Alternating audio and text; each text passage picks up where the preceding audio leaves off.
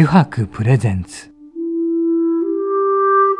中原茂の「ただ風の中で」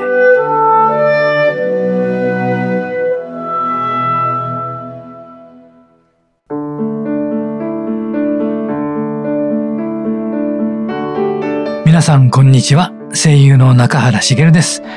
中原茂のただ風の中で、えー、今回もですね横浜駅から徒歩10分ほどのところにあります湯泊横浜本店よりお送りしてまいりますそしてもう一人えー、グラデーションで見せるレザーブランド油白代表の中垣智弘さんです。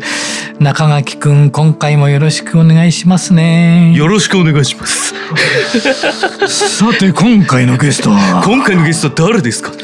誰だろうね。えー、スポーツ MC でインフルエンサーイケボパパこと三代田悟さんです。どうかな中垣君。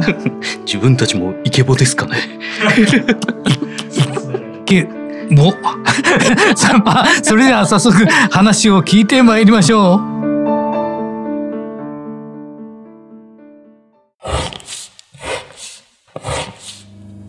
油白の革製品は日常品でありながら小さなアート作品である。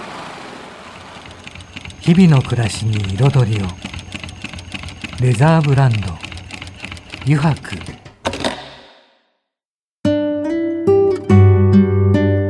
油白プレゼンツ。中原茂の「ただ風の中で」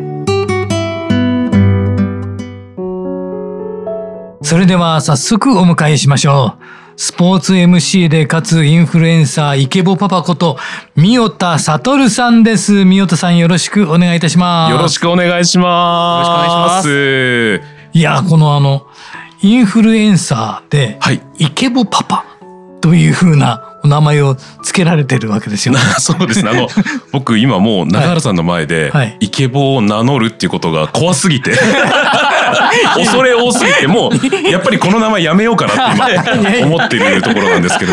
そうですか。はい。いや、今日よろしくお願いします。よろしくお願いします。それで、あの、まあ、あの、TikTok クをやられてるわけじゃないですか。そうですね。はい。まあでもそこに行く前にですね、まあもちろん最初からされてたわけじゃないですよね。そうですね。この3年ぐらいですかね、ショートまだ新しいってことですよね。はい、で、そのちょっと以前のことをお聞きしたいんですけれども、はい。ここにもちょっと紹介でもされたんですが、スポーツ MC。はい。をずっとされていたってわけですか？そうですね。10年以上スポーツ MC をやっていまして、はい、ありがたいことに東京2020オリンピックでは2種目の会場アナウンサー、そうね、はい、体操とトランポリンを担当しまして、なので普段スポーツ MC って名乗ってるんですけれども、ちょっとショート動画の名前の方がよく知られてしまっているので。今はということですよね。そうなんですよね。だから自分は何者なのかもよくわからない、はい、じゃあその最初スポーツ MC をやり始めたきっかけって何だったんですか？あのもともと、はい。えー、大学生の時音楽大学でオペラを専攻していたんですけれども、はい、オペラですか？オペラです。なかなかないよ、ね、な。かなか ちょっとね進路としては少しも将来のことを考えてない 人間の選ぶ道だなと音楽好きだったので、はい、なんとなくもうじゃあオペラで歌の勉強できるかななんて思って入ったんですけど、はい、あまりにも才能がなくて、えー、音楽は本当にどんなジャンルも好きだったしオペラも好きだったんですけど、はいはい。もう全先生から「はい、お前全然うまくならねえな」って言われて。そうなんだと思って。俺才能ないんだと思いながら周り見たらやっぱりどんどん仲間がうまくなっていって、はい、でも万が一間違ってちょっとでもプロの足に踏み込んだ時に、はい、この子たちを追いかけながらやるのしんどいなって思ってた時に、そういえば先生全員にうまくならないなって言われてるけど、はい、お前声はいいのになって言われていて、はいはい、そうかじゃあ声は褒められるなら、はい、声で仕事ってありなのかなと思い、はいはい、で大学に行きながらそのアナウンスの専門学校に通い始めてあそうなんですね。で、えー、卒業の時に、はい、とあるプロダクションが拾ってくださいまして、はい、でそのプロダクションの中に所属していた大先輩が、はい、そのプロダクションの中に所属していた大先輩が、えー、中原さんの所属されてる事務所の社長さん、山影ヒーローさん。それがまたね不思議な縁ですね。そうなんです。なので今回もお呼びいただけたということでございます。それからまあ、はい、ラジオパーソナリティをやり、はいはい、えー、スポーツ MC をやり、はい、ということを続けてきて、はい、なぜか突然ショート動画も始めた。突然でしたんですね。そうですね。突然でしたね。あのラジオのレギュラーを2020年で一回全部降りたんです、ね、あそうなんですね、はい、大きなレギュラーが終わったタイミングで、はい、一回全部ラジオ降りてみて、はい、ラジオパーソナリティじゃない自分から何か始められるかなと思って、はいはい、とりあえずオリンピックも控えていたので、じゃあスポーツ MC まず力を入れながらリアルなイベントでいろいろもう一回鍛えてそれでまたラジオへのなんか炎が燃えたらとかっていろいろ考えてた矢先に、コロナになりまして、あのオリンピックどころじゃなく、リアルイベントどころではなく、ただの無職のおじさんになってしまう。これは困ったぞと思いながら、あの毎日任天堂スイッチにあの向き合う。じゃそれはじゃあやっぱり突然ある日ふっとなるんですか？その時に、えーと、うん、同じく、はい、えー、オリンピックであの出演予定だった、はい、というか出演のオファーが来ていた MC の後輩がいたんですね。はい、で彼はバイリンガルだったので、うん、まああの本当はお客さんを入れて、うん、客席を英語と日本語で盛り上げるみたいな、うん、えー、オファーが彼に来ていたんですけれども、彼もそれなくなっちゃったんで、ちょっとここから何かやらなきゃっていうことで、TikTok をその子は始めたんです。あその子はまず始めたんですね、はい。はい、そしたらあのなかなか当時いなかったスタイルで、はい、あの日本文化に物申すみたいなこととか、それをたまに英語も織り交ぜながら、あの結構過激な動画を出すみたいな感じで。でもそれがめちゃくちゃ人気になってあっという間に何十万人っていうフォロワーになって、いやお前すごいなーなんて話してた時に、いや陽太さんもやりましょうよって言ってきて、いやもうおじさんそんな需要 TikTok ないでしょうって言ったんですけれどもいやそのイケボきっと需要ありますって言ってくれて、で安易な発想でまああのその当時仕事なかったんでパパ業しかしてなかったんで、はい、イケボパパという名前で なるほど。始めたというのがきっかけで、はいはい、そしたら初日から結構数字が良くて、はい、でどんどんどんどん見てもらえるようになり今総フォロワーでいうと30何万人か見ていただいてるっていうところですね。はい、最初やってみて自分の感触はどうだったんですか？一番最初にやった時。あのその後輩に習って、はい、ちょっと尖った動画にしようと思って、はい、イケボで得したこと損したことっていう動画を出したんですよ。はいで得したことで今までそのラジオができたとか、はい、ナレーションでお金がもらえたとか、はい、オリンピックの MC に選ばれたとか、バーって言った後に、はい、そして損したことないっていう。なるほど。出したんです。そしたらそれがお前なんかイケボじゃないっていうような早速アンチコメントがつくような人もいれば、えーはい、確かにいい声だねって言ってくれる人もいて、はい、そういう人たち同士で急にコメント欄で喧嘩とかしだしたりして、急に動画の1本目で数十万回とか再生されて、あ面白い世界だなと全く自分のやってきた放送とは違う何か異質なものを見ているなと思って、面白いから続けてみようというところでずっと続けていたらなんとなく続けられて で今じゃあスポーツ MC の方は？スポーツ MC の方は、えー、はい、体操の全日本とはい、えーと、新体操のイオンカップという、うえー、国際大会ですね、はい、もうずっと続けていて、で実はもう今年でそれも一旦終えようと決めて、はい、また別のことを始めようとしているんですが、あとはあのパラスポーツ、はい。はいあのパラリンピック東京で始まるまでにずっと、はい、えー、パラリンピックサポートセンターとパラスポーツの啓蒙のイベントをいろんな企業さんと一緒にやっていたりしたので、だから、えー、社内イベントでのスポーツ大会ですとかパラスポーツの啓蒙みたいなことも、ずっとそれは継続してやっていますね。それはこれからもこれからもやっていきます、ね、ですね。はい。はい、なのでそうですね。いつもなんかこうバーって続けてはやめてみて続けてはやめてみて新しいことやってみてっていうことを繰り返していたらあそうなんですね、はい、得体の知れない自分のことを紹介するのにめちゃくちゃ時間がかかるやつみたいになっちゃうじゃあまた今度はどの新たに始めることもあるわけですよね。そうですね。何かでもいつも突然やっぱり後輩に勧められたりですとか、はい、やっぱその大学の時の「お前声いいよな」みたいな、はい、ふっと来たりするんで、はい、それはなんか見逃さないように聞き逃さないようにしていきたいなとは思っています。じゃあ漫画周りからの影響じゃないですけどそれが大きいんですかね？いやそうですね。だから自分で決めちゃうと、はい、才能ないくせにオペラに行ったりするんで 人からこれいいよねって言われる方がよっぽど信頼できるというか。まあ、大学の時気づいちゃったんですね。そうなんです そうなんです。でも確かにそうですね。人の意見ってね、はい、こう見えてるんだよとかこう聞こえてるんだよっていうのはやっぱ大きいですよね、はい、はい、そうなんですね、えー、だからちょっとあんまりもう自分で思い切ってやってみるのも大事だと思うんですけれども、はい、基本的には親しい人のなんかポジティブな言葉は大事にしたいなと思っております。はい、そういうのはでもそういう方たちの意見がどんどん来ていいですねなんか。なんか多分ほっとくとこいつやばいんじゃないかと 思われるのではないかなと。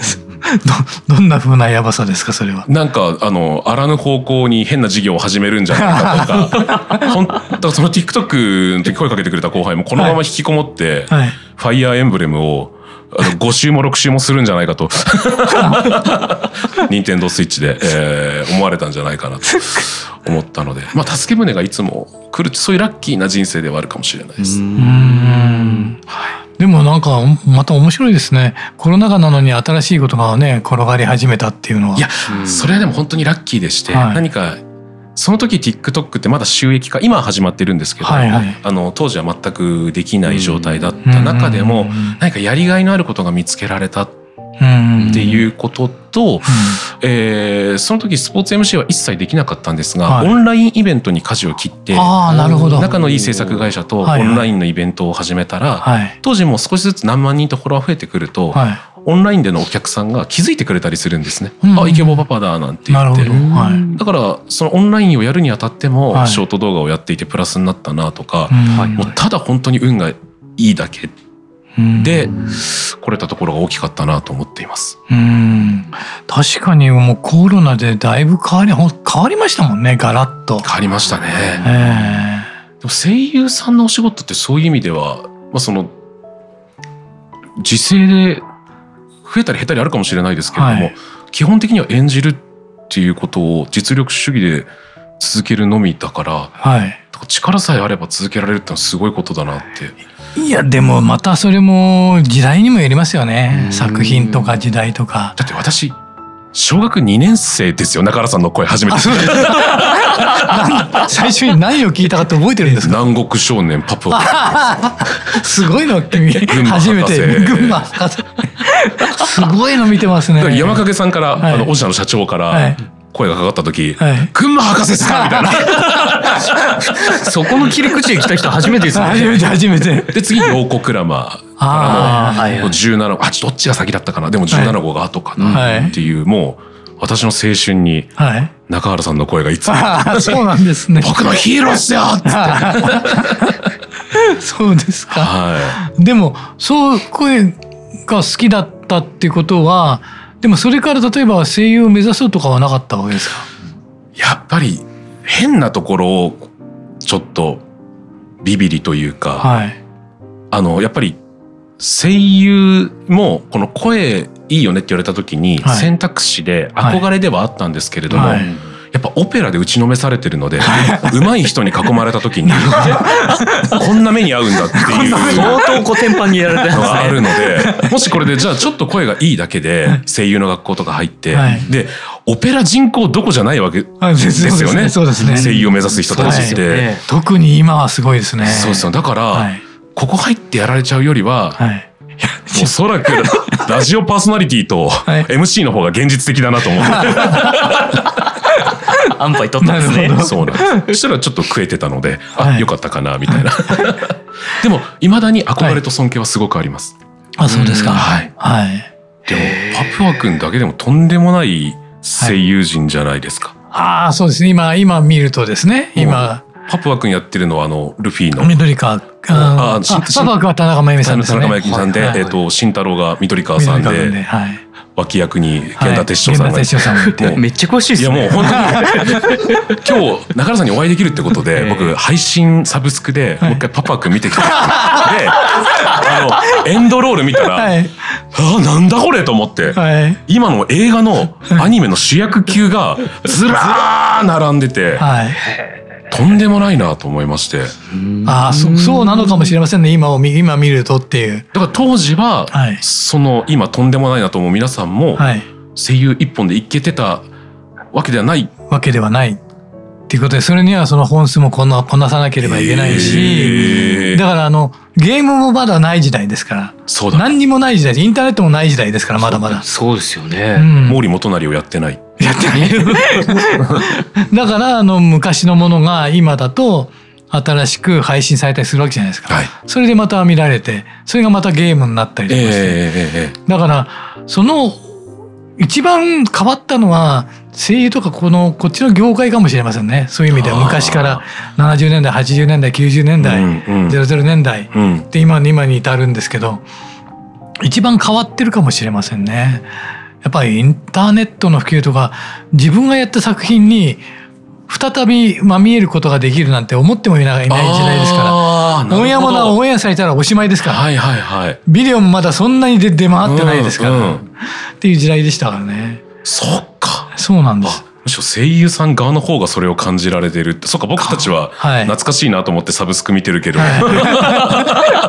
また自分で見られるとはみたいなレベルなんですそうです。レベルなんですよ。へーそうですね。一回終わってしまったものはもう終わってしまったうん。ものとして流れていっちゃうもんだったので、はい。それがねいつの頃からかゲームになってという、うんうんインターネットが普及してっていうのは。うん。うんそれだいぶ変わりますよね。うん。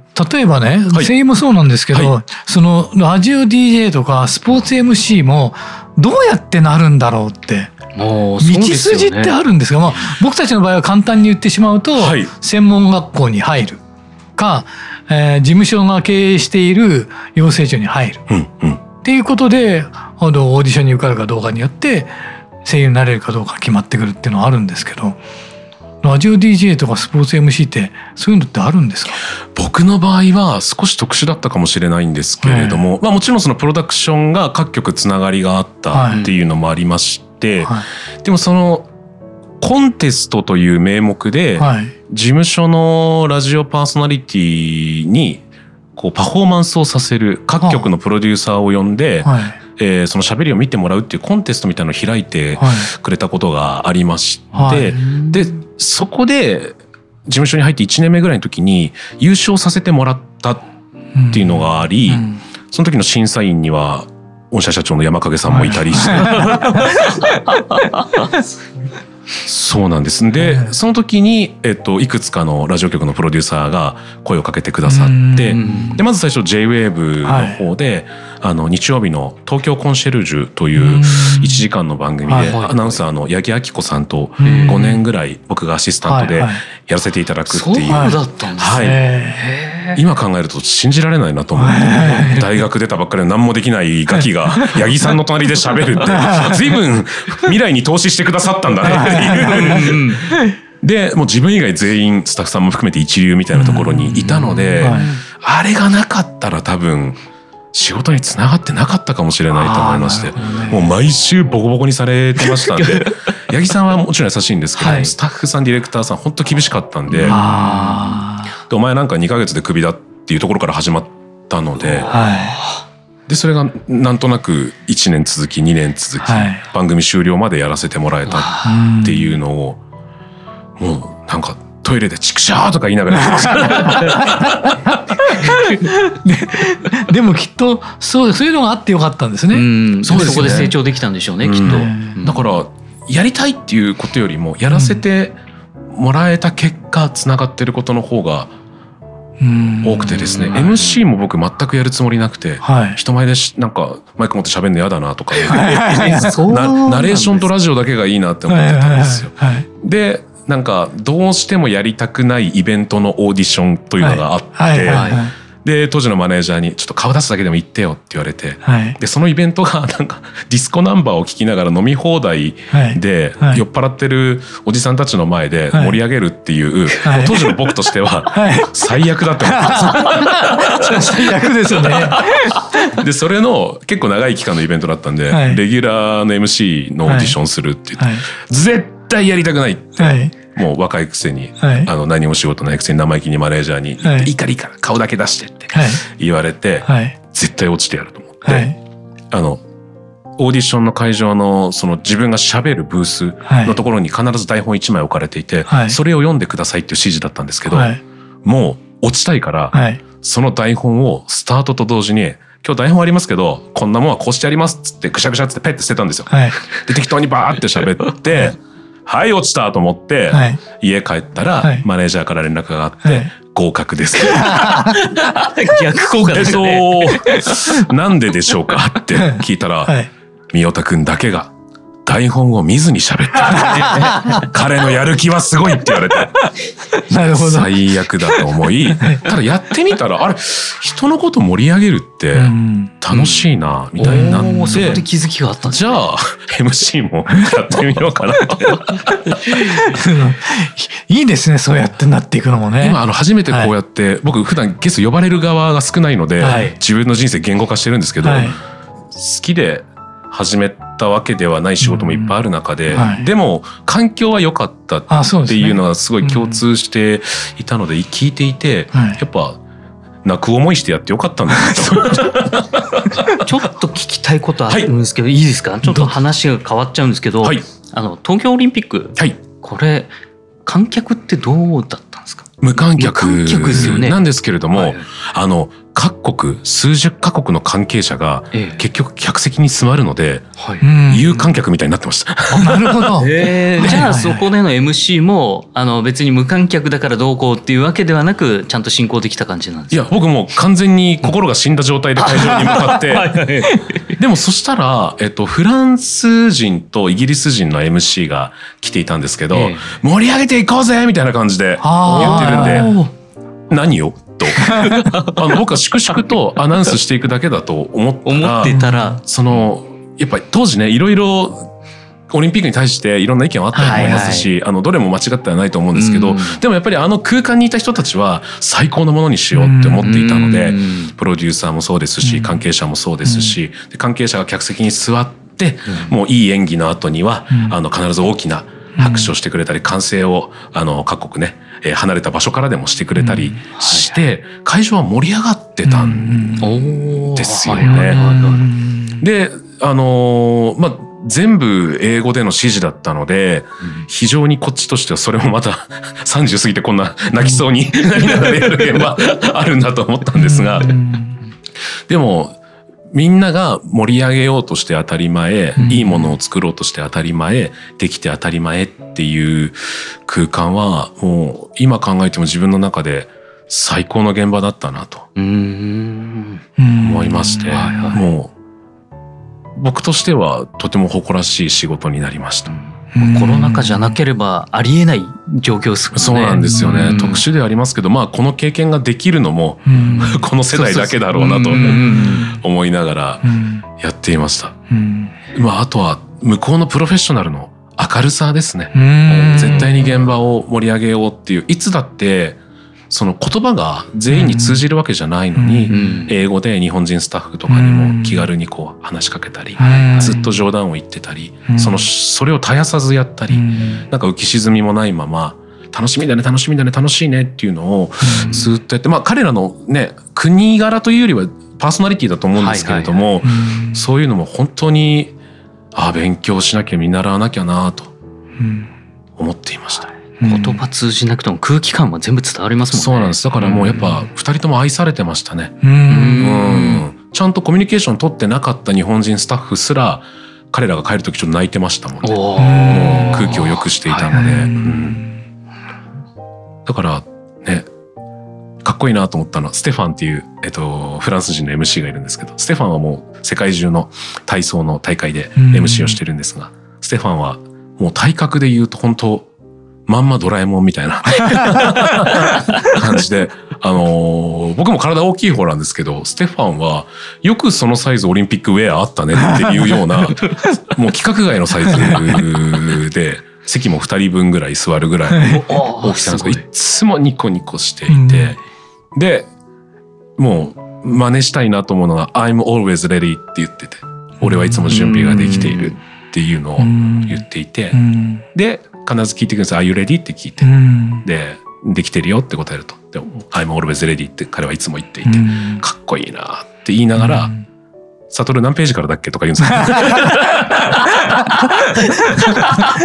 めっちゃおもろいじゃないですか。え、from 何ページだよって言うと、oh, I'm not ready とか。気持ちの準備はできてるねってことですね。なるほどね。いいですねあ。ありがとうございました。三太さんいろいろ話を聞いて、はい、いろいろありがとうございました。さて、です。またちょっと次回もお願いしたいんですけれども、はい、その前にですね、はい、次のもう一つコーナーがありましてね、はい、あの、くじやろうぜというコーナーなんですが、これはくじを引いていただいてですね、この、まあ、三代さんにまた答えていただくというコーナーなんですが、よろしいでしょうか？もちろんでございます。じゃあ引き続き三代さんよろしくお願いいたします。油白の革製品は日常品でありながら小さなアート作品である。日々の暮らしに彩りを。レザーブランド。油白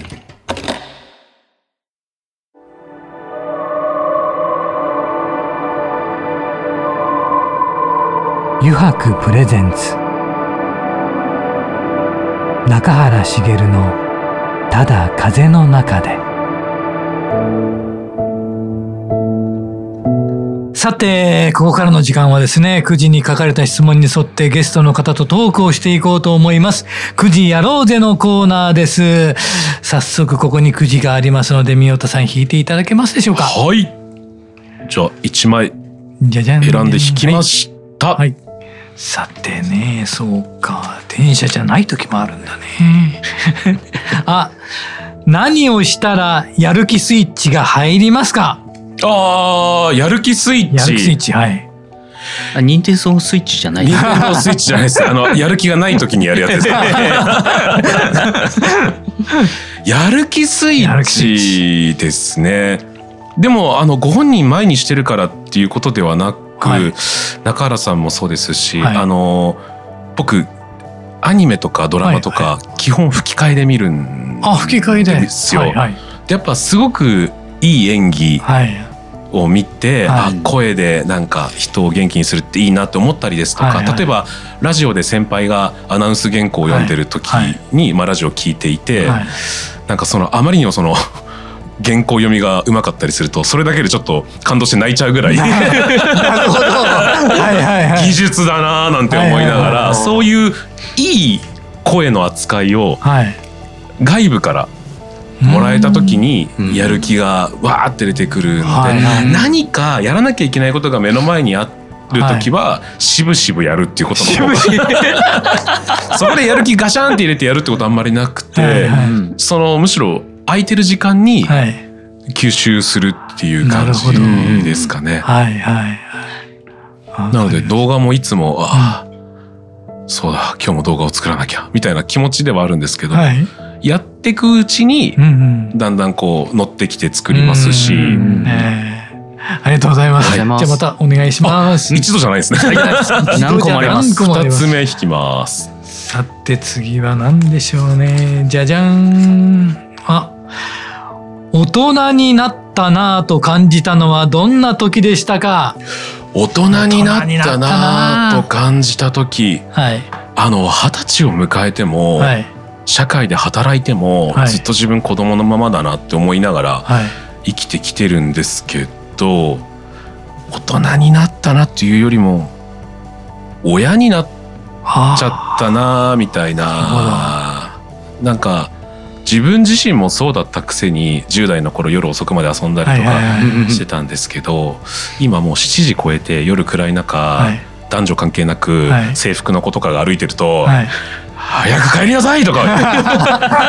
言いそうになっちゃう。言いそうになっちゃう。悪い人いっぱいいるんだから早く帰りなさいっていうの。言っちゃったらまずいですもんね。そうなんですよ。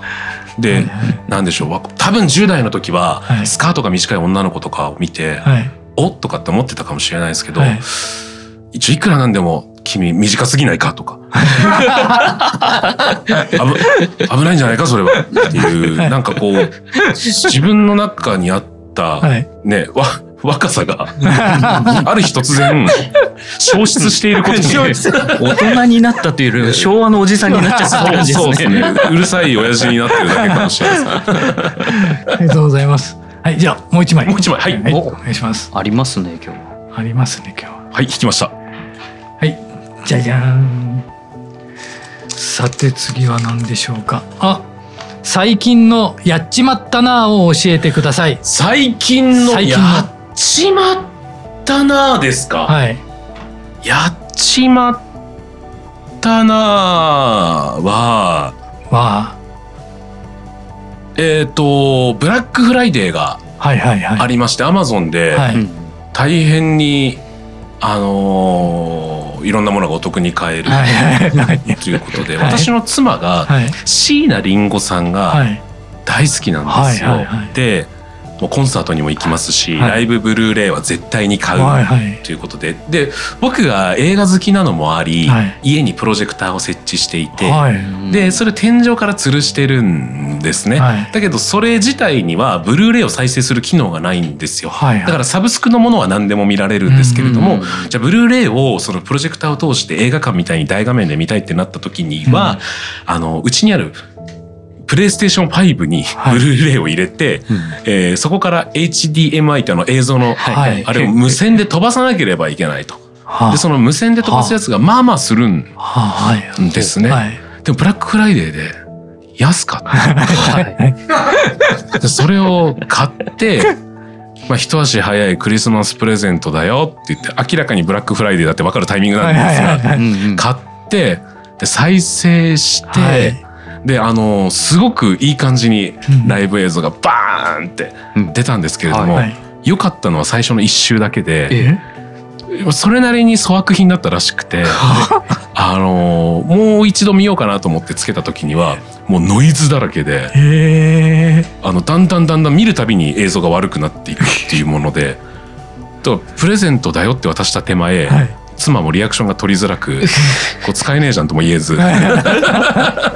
でもこれでいつでも今後もブルーレイが見れるねというテンションにもお互いならず あの返品しました。返品大丈夫だったわけですね。返品は大丈夫でした。はいそうですね。すみません、あんまり大したやらなかった。ありがとうございました。くじやろうぜのコーナーもですね、いろんな話をしていただきましたが、またですね、あの次回もですね、お願いしたいんですがよろしいでしょうか？もちろんでございます。よろしければ、はい。TikTok のね。こととかもね、はい、聞かなければいけないこともありますので、えー、宮田さんまた次回もよろしくお願いいたします。お願いします。ありがとうございます。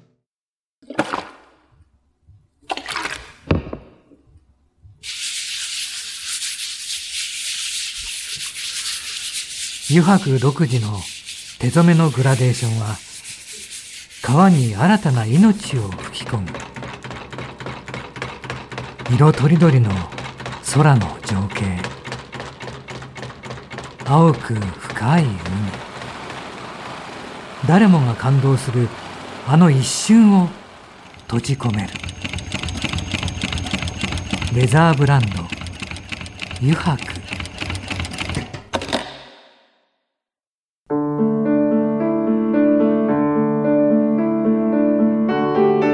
茂のただ風の中でそろそろエンディングのお時間ですさて中垣くんね1回目が終わったねあの地声がいいって、うん、いいなって 思っちゃいましたね。自分小さい時結構声が高くて、うん、あのまあ小学生の時だと、うん、あの女の子によく間違えられてたぐらいなんですよね。そんな高かったんだ。えー、もしかしたらもう本当ちっちゃい頃から声が良かったんですかね。どうなんでしょうね。どうなんだよ。また中原さんはどうなんですか？俺はどう俺も高かったよなんか子供の頃って、はいはい、でも自分の声がいい声だなんて思ったことないもんね。本当にね。自分ではなんかさ考えないよね。ですよね。そういえば。さあそこら辺もちょっとねまた宮田さんに聞いていきましょう。まあそれよりも TikTok のこと聞きましょ？う。それが一番じゃないか。それを忘れちゃったらね。はい。えー、それでは皆さんまた来週この時間にお会いしましょう。中原茂のただ風の中でお相手は声優の中原茂でした。